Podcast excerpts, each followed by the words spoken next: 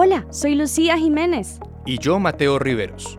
Te invitamos a que disfrutes la segunda parte de nuestra entrevista con Ana María Gómez, que es Senior IT, Project Manager, Speaker y Mujer TIC. También nos acompañó Wilson Calderón, Senior Technical Consultant de Manachengine, y Steve Ramírez, de nuestro equipo de marketing. Escucha todo lo que tienen que decir nuestros expertos sobre las tendencias TI para este 2024. ¿Qué les parece si entramos como ya a un tema eh, un poco más del área de TI eh, y hablamos de tendencias 2024? ¿Qué se viene en temas de tendencia durante para el 2024? ¿Cuáles son esas que ya tú ves, Ana María, que son temas de los que debemos hablar en las compañías? Bueno, empecemos por el más conocido y el más famoso, que es el del tema de la inteligencia artificial, que todo el mundo cree que acaba de salir y pues no es que tan acaba de salir. yo, fui profesora de inteligencia artificial hace como 15 años, sea, ¿qué les puedo decir? A mí me encanta ser profesora. Lo que pasa es que hoy, hoy le estamos dando la vuelta y la estamos precisamente, esta palabra tan chévere que hemos utilizado mucho hoy, democratizando y llevándola, digamos que de forma muy específica a, potenciar el desarrollo de diferentes áreas de las compañías. Y de una manera acelerada empiezan a aparecer herramientas como el ChatGPT, que en términos de dos meses ya vieron tuvo un alcance muy impresionante, cosas que como hace años, por ejemplo, cuando salió Google como buscador, el tema de posicionamiento se demoró años, un año, dos años, la gente lo empezó a usar. No, ahorita esto es una cosa de adopción de la tecnología en dos meses. Entonces, ¿qué pasa con inteligencia artificial? Va a seguir, claro, va a seguir. La semana pasada estaba yo en el del Technology Day, me invitaron a participar también en el panel de liderazgo femenino y nos mostraron unas herramientas de inteligencia artificial, o sea, re que te ayudan a entrenar en conversaciones difíciles. Y esto es, entonces... No te creo. Sí, impresionante. Hicieron incluso la demostración así y todo. Entonces, tú vas, por ejemplo, a mm, informarle a un empleado que lo tienes que despedir, por ejemplo. ¿Cómo lo haces? Entonces, te sale una, un, un, avatar en inteligencia artificial donde tú empiezas a tener esta conversación y el avatar te reta y te, pues, te, te la pone difícil. Y es una herramienta pues, de entrenamiento en, en, en vivo, en modo real, y que recursos humanos puede entrenar, es decir, recursos humanos le hace el entrenamiento, le da unas pautas fundamentales como para que cuando la persona que tiene que enfrentarse al avatar lo haga, pues lo rete. Entonces esa, herramienta me pareció muy chévere.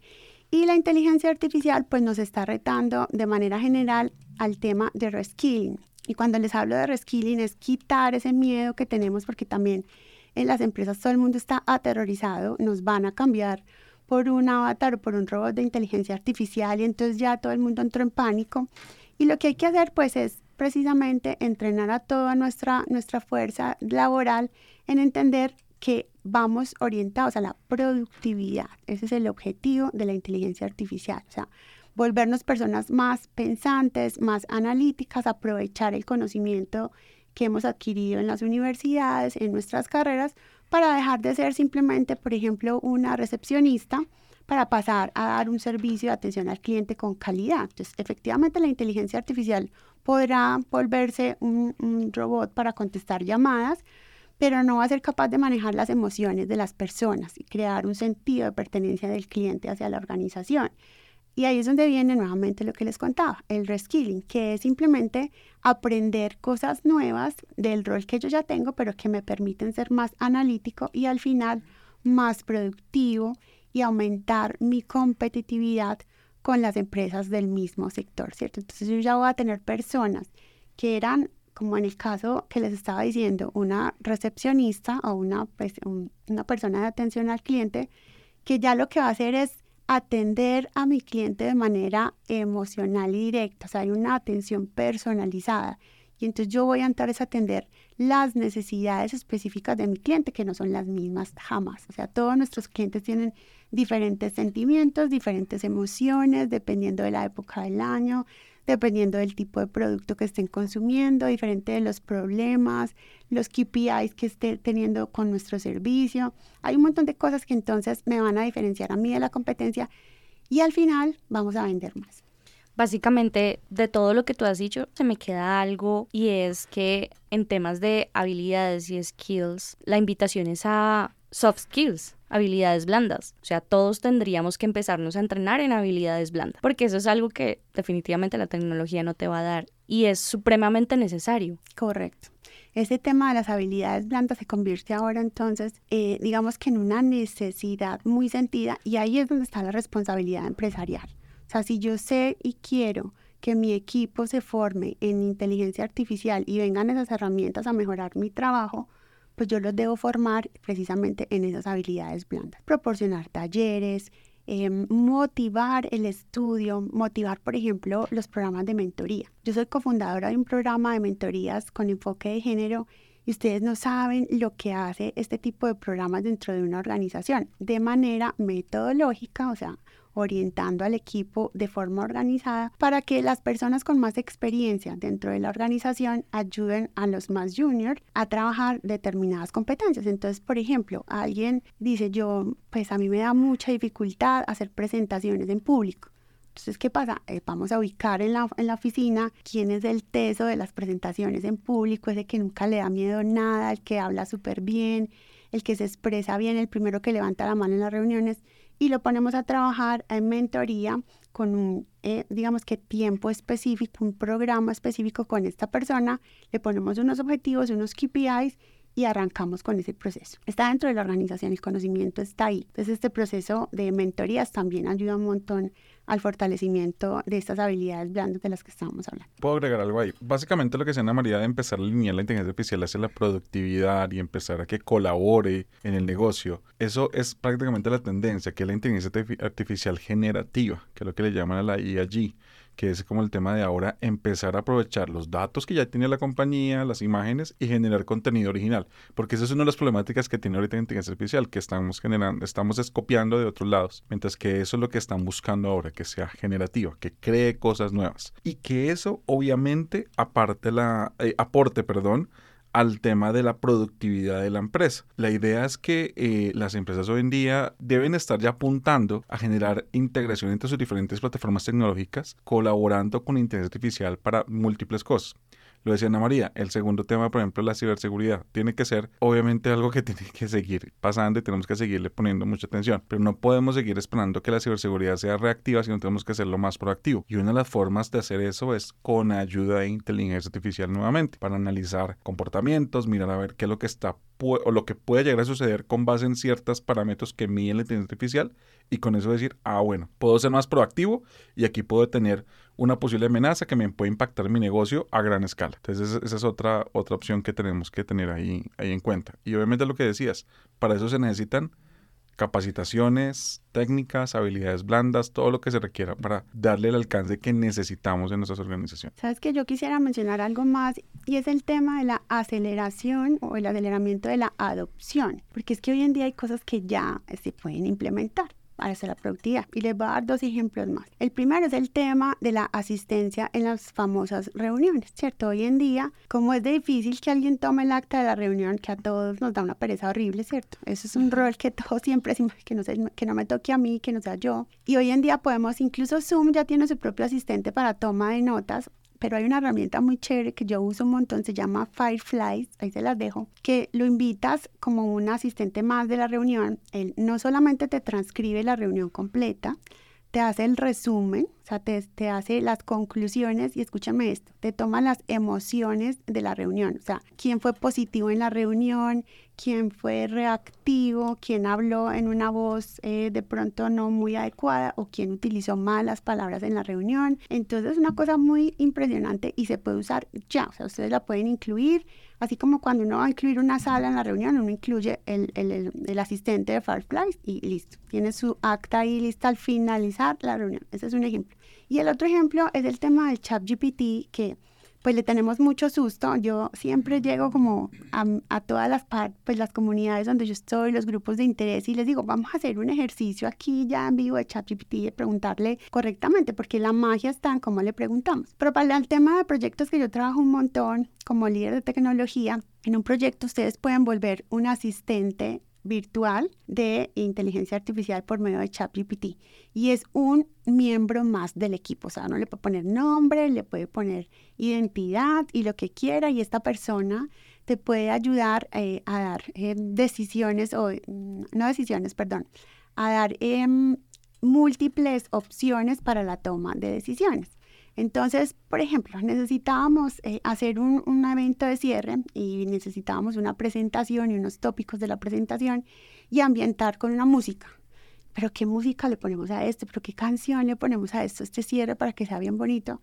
Le preguntamos al asistente y eso nos dio como cinco opciones de canciones y lo pueden poner en este momento. O sea, fue impresionante lo que hicimos y efectivamente de ahí seleccionamos la canción y fue un top. Entonces, es un miembro más del equipo. Por ejemplo, hay una amiga, tengo una amiga que tiene una aplicación de bienestar emocional y con inteligencia artificial va a crear un asistente emocional que te, te, atiende en términos de una crisis de depresión o una crisis de ansiedad, de manera que como el contenido es generativo, como hablaba Wilson, te ayuda a tener como unos primeros auxilios en términos de salud mental y ubicar el mejor profesional que te puede atender. Y esto puede ser tan impresionante como la detención o evitar un suicidio, por ejemplo, que hoy en día, después de nuestra pandemia, nuestra famosa pandemia, ha estado en tanta tendencia. Y eso lo podemos hacer a través de la inteligencia artificial. Y yendo un poco más allá, ya por ejemplo en, en términos del, del ambiente empresarial, cuando estamos hablando de predicción de la demanda y queremos saber hacia el futuro, bueno, cuáles son eh, digamos que las compras, cómo se están comportando las compras, por ejemplo, en un comercio electrónico, cuáles son los productos más vendidos, cuál es el comportamiento de mis clientes, qué es lo que me están comprando y finalmente cuál va a ser eh, la demanda que voy a tener, por ejemplo, el próximo mes. Inteligencia artificial me puede hacer un análisis por tallas, por colores y finalmente me puede llegar hasta ponerme la orden de compra final de mis materias primas, los materiales y todo lo que yo le tengo que pedir a mi proveedor de manera optimizada para reducir costos, reducir tiempos de entrega y todo fue basado en la demanda predictiva de lo que consumían mis clientes. Entonces imagínate la cantidad de trabajo que le pueden reducir, por ejemplo, a un analista de compras. ¿Consideras que una empresa debería contar con un profesional especializado en conocimiento de chat GPT para poder aprovecharlo de manera exitosa en una empresa? Más que un especialista, yo pienso que es el área de tecnología quien se debe, digamos que, apropiar de ese conocimiento y no en un especialista, sino traer, volvemos al tema ahorita, al entrenamiento y bajarlo muy a, ejemplos muy específicos, ¿cierto? Porque es que tomar cursos y hablar de muchas tendencias y no sé qué, si no lo bajan a talleres específicos es muy complejo. Entonces, ¿cuál es la recomendación? Que el área de tecnología sea pionera en esto, tome un curso si quieres rápido de cómo pudieran implementar esto, hagan talleres de ejecución, esto es impresionante, puedes sacar a todo el equipo de tecnología una mañana, dos horas, cuatro horas, ojalá fuera de la compañía y hacer un taller de lo que se nos pueda ocurrir que podemos hacer con inteligencia artificial y sentarlos todos en la mesa, hacer ejercicios prácticos con el mismo chat GPT, con otras herramientas, por ejemplo, de manejo de imágenes, que hoy en día pues convierten en avatars y muchas cosas. Hacer un taller dirigido de inteligencia artificial, ustedes no saben el poder que tiene esto. Lo que termina después de esas cuatro horas del equipo de tecnología que después van a multiplicar a toda la operación. Y ya, ya este taller yo lo he conocido en varias empresas y es wow, es impresionante. ¿Qué se puede hacer? Traer a un experto, un experto de Platzi, un experto de Google, de alguna de estas compañías que tienen, que los acompañe a un taller para el autoaprendizaje. Y no es de una sola persona, eso, eso se debe de convertir como en una filosofía de trabajo y que todos lo empiecen a mirar, ay, wow, es que, mira, esto nos puede dar la idea por acá. Es siempre una herramienta de ayuda, no es una competencia, no me va a sacar de ahí. Entonces hay que enseñarles a manejar las herramientas y crear esa filosofía de trabajo. Una compañía apalancada de tecnología. Finalizamos con dos tendencias más. Nos mencionaste por fuera micrófono tecnología 5G. Sí, tecnología 5G es fundamental, incluso también para apalancar más temas de conectividad, apalancar el tema de la productividad y la protección de datos, muy, muy relacionada con la ciberseguridad que eh, mencionaba Wilson, porque al mejorar los temas de conectividad, pues no solo pues mejora obviamente el rendimiento y la conexión y el intercambio de información, sino también el tema de la seguridad de los datos y la protección de la información a través de los múltiples canales. Entonces hay que apropiarse ahora de altos, em, digamos, altos estándares de comunicación. Hoy en día el país tiene también unos proyectos de conectividad a través de nuevos canales de información y fibras ópticas avanzadas y eh, trasladar a herramientas externas la auditoría de la calidad de la información. Entonces, por ejemplo, si yo tengo una conectividad con, no sé, ETV o EPM o cualquiera de estos proveedores de seguridad de conexión a Internet, hay herramientas externas que me aseguran que antes de que mi información viaje al cliente final pase por una auditoría y son eh, proveedores específicos que te hacen una protección de datos, te hacen como una especie de túnel que antes de pasar y de que tu información vaya afuera esté asegurada y te hacen monitoreo de la información, te entregan KPIs diarios. Obviamente es un servicio que tú pagas, es un servicio de mantenimiento, pero que te va a ayudar a que la información sea más segura y la protección de los datos pues sea, digamos que casi que 100% asegurada. ¿Y por qué esto es tan importante? Porque el tema de la ciberseguridad, y ahí pegamos esos dos temas, es un tema muy crítico y hasta que no pasa en las compañías, es como cuando uno dice no se le pasa a todo el mundo, pero a mí no me va a pasar jamás, Dios mío, y la operación se para y se empiezan a tener pérdidas de facturación diarias. Ahí es donde dice, Dios mío, ¿por qué pasó? ¿Por qué no nos dimos cuenta? Es verdad, y no solo puede detenerse la operación de manera indefinida, sino que pueden quebrar inmediatamente. Lo hemos visto en algunos casos que trabajamos en nuestros blogs. Le pasó a Discord. Exacto. El impacto más y no ha podido levantarse. Es también la imagen, ¿no? El tema de reputación. ese concepto que está diciendo María ya lo tienen, inclusive ya está englobado en un término que se llama, se llama TRINS, por decirlo así, que es el tema de gestión de la confianza, el riesgo y la seguridad de la inteligencia con inteligencia artificial. Entonces ya está englobado ahí un término, ya Garner lo está hablando y es esa importancia de ser lo que decía, no solamente estar pendiente de de, de, lo que está pasando, sino lo que podría llegar a pasar y cómo impacta y cómo yo empiezo a trabajar en eso. Es súper importante. Esa vaina no se va a acabar. Yo creo que la ciberseguridad tiene que estar siempre al día y nunca vamos a estar completamente seguros, pero sí tenemos que reducir la superficie de ataque al máximo siempre. Y eso se logra con tecnología, con obviamente con recursos también humanos, técnicos, pero que la tecnología que tengamos sea bien aprovechada. Miren, les voy a dar un ejemplo que me gusta a mí mucho usar en el tema de ciberseguridad y es ciberseguridad va a pasar en cualquier momento. Es como cuando uno compra un carro y uno tiene la posibilidad de accidentarse, ¿cierto? Incluso si uno es el mejor conductor del mundo, el más cuidadoso y todo, depende de factores externos. Ahí no hay nada para hacer. Si a uno lo chocaron por detrás, si se le atravesó una moto, si se le vino alguien del carril del lado del carril, pues hay cosas que uno no puede controlar. ¿Qué sí puede controlar uno? Entonces tener un seguro, por ejemplo, contra el carro, todo riesgo, mantener su SOAT al día, eh, pues tener eh, su licencia de conducción al día, ¿cierto? Hay un montón de, digamos, de factores que uno tiene que tener siempre al día para estar protegido en caso de riesgo y además protegerse emocionalmente para que si le pasa el evento uno tenga capacidad de reacción, tenga muy bien ubicados los números del seguro, que viene el abogado, la apoya, tal. Si llevamos este ejemplo al tema de ciberseguridad, pues hay que implementar toda una metodología de protección contra este tipo de ataques. Y ahí viene lo que estaba hablando Wilson. Y hay algo muy, muy chévere que se debe trabajar ahora en términos de dos cosas. la primera es la, mm, la estrategia de cero confianza. Entonces, cuando yo implemento cero confianza en mi organización, tengo un estricto control de seguridad y auditoría sobre mis aplicaciones. Es decir, no todo el mundo tiene acceso a las aplicaciones de finanzas, no, no hay acceso aquí abierto a páginas de internet. Eh, los horarios están restringidos, o sea, yo pongo restricciones en horarios de acceso a las aplicaciones, tengo roles y responsabilidades muy bien definidos y entonces los que ven la contabilidad no ven los estados financieros finales, por ejemplo, todo este tipo de implementación de seguridad en la compañía y la autenticación por doble factor que ya todos la conocemos que es muy muy famosa que entonces si a uno va a cambiar la contraseña le llega una, un, código por el celular y todo lo demás. Digamos que todas esas herramientas de cero confianza que me permiten por lo menos estar protegido y ya no tan abierto como antes pues me ayudan a mí a prevenir y digamos que aumentar la probabilidad y reducir el impacto de que ese riesgo no se me vaya a presentar, porque sigue siendo un riesgo. Y el segundo es el tema de un plan de manejo de comunicaciones, y aquí viene nuevamente el área de comunicaciones en términos de reputación y de cómo pudiera yo manejar esa crisis en caso de presentarse. Porque otra vez, cuando la crisis se presenta, uno tiene que tener muy claro qué va a hacer, como en el accidente del carro me choqué, a ver, estoy bien, pido ayuda, tengo acá el asterisco 1, 2, 3 y llamo a mi aseguradora y no sé qué. Sabemos en las empresas qué hay que hacer si me llega el, hey, ustedes tienen un ransomware, sabemos hacer eso o entramos todos en pánico.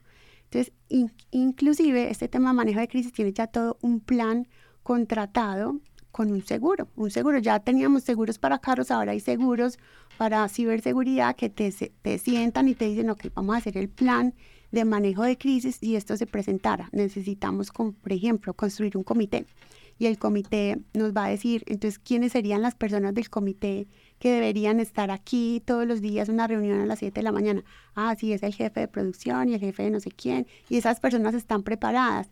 No están preparadas, vamos a empezar a darle asesoramiento psicológico. Bueno, eso tiene una cantidad de cosas por debajo, pero otra vez va en términos de preparación. Ya no post-mortem, sino como prevención del tema, porque pues, ya están conocidos, ya le ha pasado a tanta gente, no crea que a usted no le va a pasar, a cualquiera le puede pasar. 2023 lo confirmo. Exactamente. De nuevo, gracias Wilson, gracias Ana María por eh, haber acudido a nuestro llamado y participar en el podcast de Mana Engine. Ya para despedirlos a todos, entonces eh, voy a invitar a nuestros oyentes a que por favor estén atentos a futuros episodios del podcast y demás contenidos de Mana Engine no olviden seguir nuestras redes sociales en Facebook, Twitter, Instagram y LinkedIn. Y también pueden visitar nuestro canal de YouTube y blog en www.managengine.com latam. A todos muchas, muchas gracias también a nuestros oyentes por acompañarnos hasta este momento y nos escuchamos pronto.